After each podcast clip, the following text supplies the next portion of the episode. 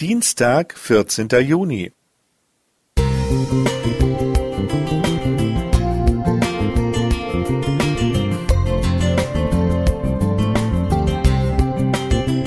Ein kleiner Lichtblick für den Tag.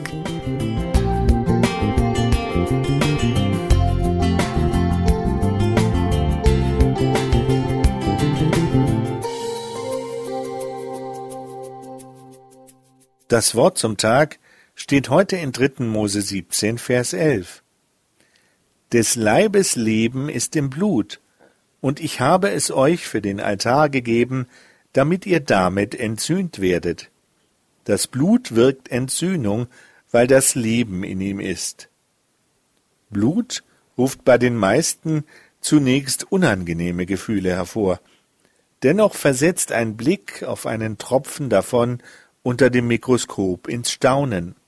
Die Zusammensetzung macht aus dem Blut ein faszinierendes Lebenselixier. Blut ist das Leben. Aber warum ist das Leben, hebräisch die Seele in ihm, wie es im Mosetext heißt? Früher waren Zivilisationskrankheiten kaum existent. Dafür waren Unfälle zu Hause oder bei der Arbeit die Haupttodesursachen neben Angriffen wilder Tiere, neben Kriegen, Gewalt und sogar Entbindungen, falls sie zu starke Blutungen verursachten. Dann endete das Unglück tödlich, dagegen gab es kein Heilmittel. Die für uns selbstverständlich gewordene Bluttransfusion war genauso wenig bekannt wie die Begriffe Blutspende, Blutbank oder Gerinnungshemmer. Und wenn eine Blutspende je gelingen sollte, wäre das Überleben des Spenders unvorstellbar, so dachte man. Um ein Leben zu retten, müsste jemand sterben, oder etwa nicht? Umso mehr wurde die erste erfolgreiche Bluttransfusion im Jahre 1901 als ein Wunder gefeiert. Während westliche Ärzte bis ins 19. Jahrhundert Krankheiten mit der Verringerung der Blutmenge im Körper behandelten, galt das Blut im Orient als die Quelle des Lebens. Deshalb stand der Ausdruck jemandem sein Blut geben für die Bereitschaft zu sterben, um jemanden vor dem Tod zu bewahren.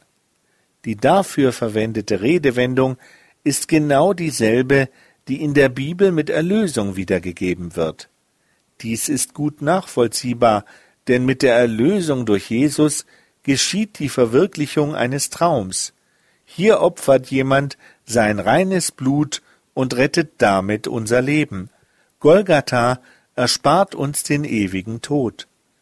Weil diese altertümliche Bedeutung in Vergessenheit geraten ist, wirken das Kreuz und Jesu Tod als die Lösung für unser geistliches Ausbluten etwas befremdlich.